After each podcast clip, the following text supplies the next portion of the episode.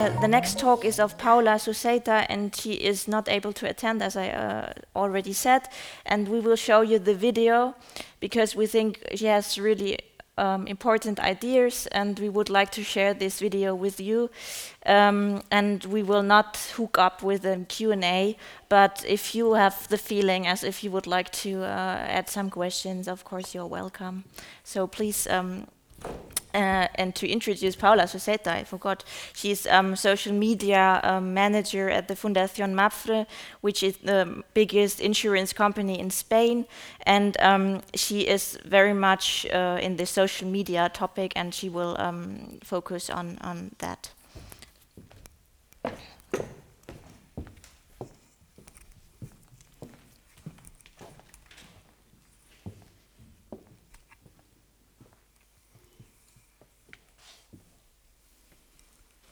Hi, my name is Paula, and well, I would like to start saying um, my apologies for not being able to join you at the conference. It was in my plans, but uh, unfortunately, I haven't been able to do so. So, the organization has been kind enough to let me send you this video, trying to run you through some of the ideas that I was going to share with you in my talk. Um, I believe that we're going through a huge change uh, regarding the meaning of art and the work of art, but it's not something new. I mean, this has happened all along the history of art and the history of human beings, and it will happen many other times. In any case, I believe it's a very interesting moment because we have to take into account social media and the new role the audience is playing. In any case, behind any work of art and behind art, there is always an urge to communicate, to share, and maybe even to stand out. And that stays the, same through time. Uh, social media, what has done is blur the, uh, the line between who was the audience, who was the art, the artist, and what is a work of art. I mean, can we define a work of art because it's done by somebody who calls himself an artist? Or can we regard a work of art taking into account what kind of quality parameters that change over time. Can we think that a gesture from the audience can become a work of art? And uh, if it does become a work of art, who owns it and who has the right to call it its own? Um, on the other hand, this goes much further into what an exhibition really is and how exhibitions can be called and played today. We are all used to the idea of museums in the 19th century. They were created to guard and to protect the works of art. We all know that in the 20th century, 20th century that has changed, and they have museums have had to become centers of encounter to create memories for the audience because otherwise they wouldn't come back. And we need the audience to be alive in museums. So uh, is the audience allowed to create their own exhibitions because they represent they make representations of the works of art? Now this may be some of the questions that i want to line out that i want to put out on the table. I don't think i have any of the answers. And as i said in my abstract i believe that we may be closer to a revolution than to evolution so it's better to change the questions than to change the answers. Um, moving a work of art in the year 2018 is not the same thing as moving it in the 1980s, but moving a work of art that has, done, has been done in 1910 is not the same when you move it in the 1980s that when you move it in 2018. I mean, time goes by, and unfortunately, that time that passes by doesn't go in benefit of the work of art. It goes against the natural rules of conservation they have to be more preserved they're older.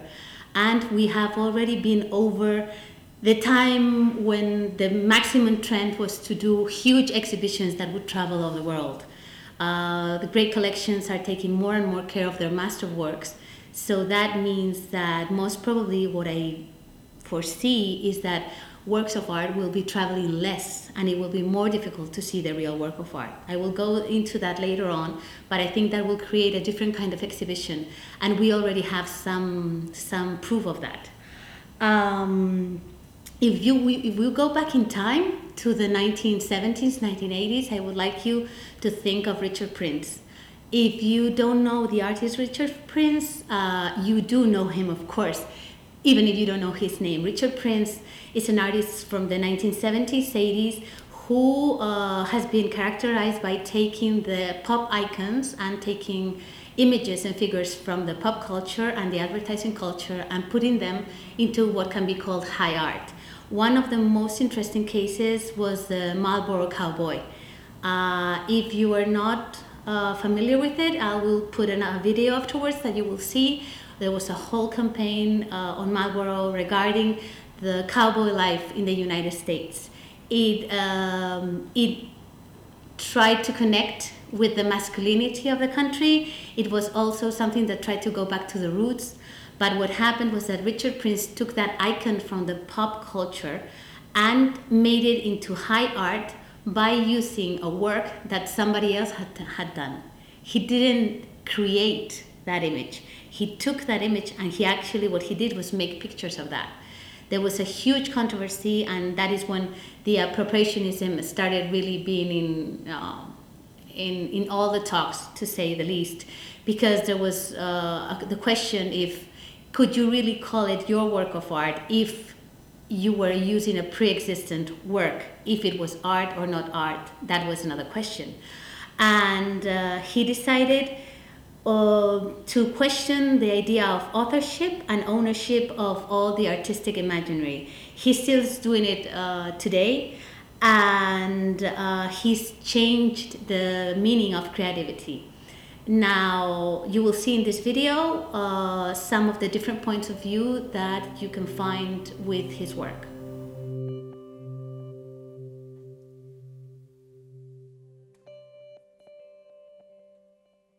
So as you see, one of the things that uh, the photographers who did the pre-existing work uh, um, point out on Richard Prince is that they say that he doesn't even bother with the risk of failure because he's already working with something that was already successful. And then he what he did was do retouches you know technical retouches that we actually do now when we use our instagram with different filters. So uh, the works would not be exactly what they were in the advertising campaign what really happens here is that as you have seen intellectually you can always uh, respect and explain appropriationism, but when it goes to you or emotionally, only, or if it's your work of art, um, of course you don't understand it anymore because the idea is that if it's your work, you feel that it has been stolen, even if it's for a different meaning. Now you have seen what was the first, how could I say it? Um, the way the photographers that had felt that the work had been stolen, what their feelings are. But uh, the thing is that Richard Prince has been doing this kind of work on and on, and we have a different kind of approach in the year 2015 when he took a picture from an Instagram feed of an artist and again made it into one of his works of art. You can see some uh, of the details of this uh, uh event here.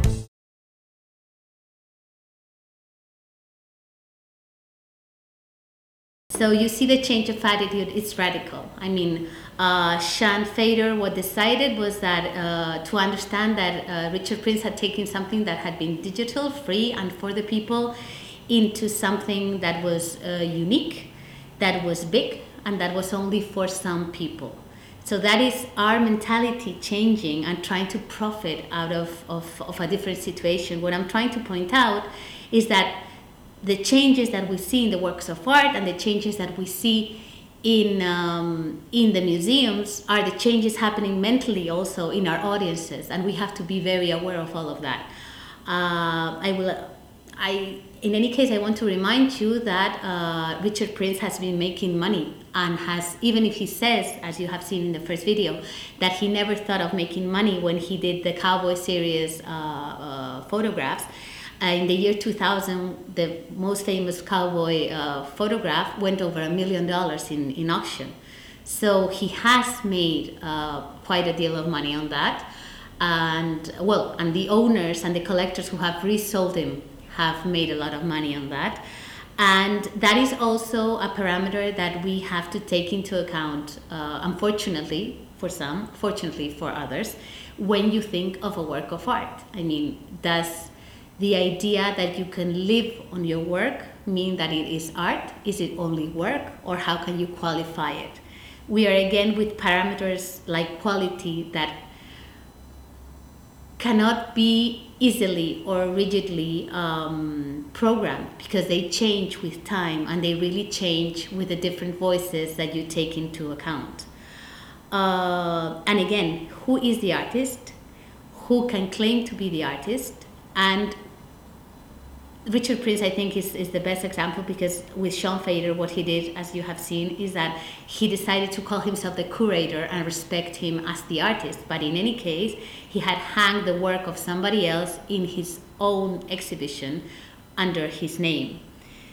So our audiences are taking pictures of, of most, well, in most of the museums now, pictures are allowed so our audiences are taking pictures normally of what they see, and what they're creating are representations of the works that they're seeing. Uh, mostly, sometimes they're altered, even if the, just by filters, or sometimes they're even altered because they appear in the works. We have to understand that that is creating a new kind of artist that even if it does if they don't make money on that they are creating an influence and they're creating a whole trend that is getting that work of art to be known I mean, if if you have uh, a group of people visiting your museum and you let them take pictures and they're enthusiastic about it and they just upload picture, pictures in Twitter and Instagram and you may have some influencer and uh, and a great influencer just takes a picture and says what a great exhibition. You know that that picture uh, even if it's not a work of art has taken you much further than even the real work of art would have taken you. So that's why I'm saying I'm not going to give you any of the answers. I'm just trying to point out all the different questions that I think we have to uh, take into account. And we do have to recognize the new role of the audiences not as a passive uh, collective that decides to just watch and listen, but who create work. I will not qualify it as a work of art, but who create work and who create a trend of thought based upon that uh, based upon that work. So really, the great difference you can say that what social media has brought to this uh, playground is quantity and impact. Even in that case, are things really that different from before? I mean, uh, do we has art changed so much, or has the scenery changed so much? Uh, in order to talk a little bit about that, I want to point out uh, an exhibition done by the Saatchi Gallery, Self Selfie.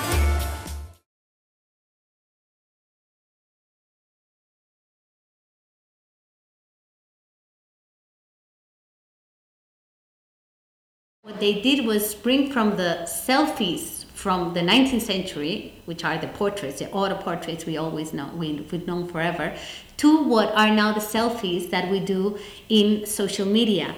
The thing that what has changed is the mass level, the ubiquity, and the new codes, because we are using that imagery of ourselves to create to increase our self-esteem and to have ourselves be known that was done before by fewer people, but now we're all allowed to do that thanks to technology. So technology has brought the tools that we didn't have that well that the others didn't have before in order to create those works. Again, the the line between the work of art and any kind of picture or the work of art and any kind of representation blurs. And uh, just that brings out the question that could we ever do an exhibition just based upon the representations of what the audiences have done based on an exhibition?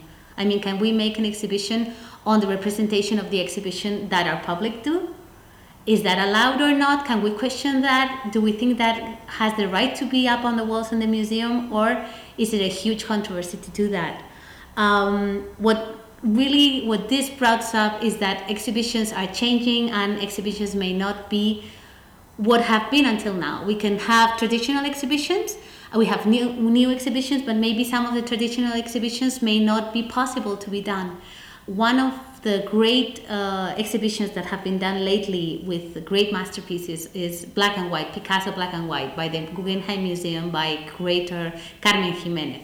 She put together an incredible uh, amount of masterworks by Picasso. She brought them to New York and also to the Museum of Fine Arts in Houston. Um, you have to think the time that must have taken, the money must have taken in insurance, the agreements it must have taken, because those are great masterpieces that were taken out of a curatorial conversation in their regular places in their museums. So something had to be put there. So, do we think that in the future that is going to be as easy? Uh, are we going to be able to move these great works uh, as easily, even taking into account that even if we pay for insurance, is not really what we pay for insurance, but can the damages be really solved or will works remain in the walls so we can go and just see them in what is their natural place, which is the place in the collection? Um, at this point, uh, also the curatorial uh, um, idea that Carmen Giménez had was really contemporary and modern because she decided to talk about Picasso in the black and white instead of taking color and just draw the whole speech on that. So again, it's one of the I believe it's one of the most modern exhibitions done in the last 10 or 15 years. Would she be able, would the Guggenheim be able to put together an exhibition like that again? Or would we have to go back to, well, back forward to representations of, of works? Uh, technology is coming to help us. And one of the pilot um, exhibitions, well, the pilot, uh, um, how can I say it? One of the essays that had been done to do that kind of exhibition have been done by a small, not so small, but a startup in, in, in Spain called MadPixel, who work in gigapixel and creating high resolution representations of work and they have done an exhibition in uh, in Donostia in San Sebastian called Seven Museums, Seven Works of Art. What they have done is put together representations of the works and create interactive conversation with the public based upon those works. So uh, the people have been able to see works that otherwise they wouldn't have seen in any case. Uh, Rubens, uh, some paintings from the caves from the first uh, human beings on, on Earth, uh, certain works that would have never been able to travel, and they've also been able to interact with those works. Uh, do we think that could be the future of exhibitions instead of moving the real works? Or could both of them just be combined and live together like the classical or the typical books and the digital books? That is one of the questions we will have to answer in the upcoming years. And in, in any case, I do believe that uh, even though it may get easier for us human beings to travel and to go places, maybe for works of art, it will not be such, so easy to do so, taking into account the value and what they mean in the history of art. So maybe in the future it will be easier for us to travel to see the works, and what we will have in our cities will be representations of the works that will not be able to travel. In, in any case, um, seeing the real thing will be something that will be shared like a great uh, achievement of, of a certain audience. And even if we find different ways of experience art and different ways of creating works of art, the meaning behind the art and the works of art will always be the same, which is to communicate, to share, to stand out and in time to create the further steps of the history of art. Thank you.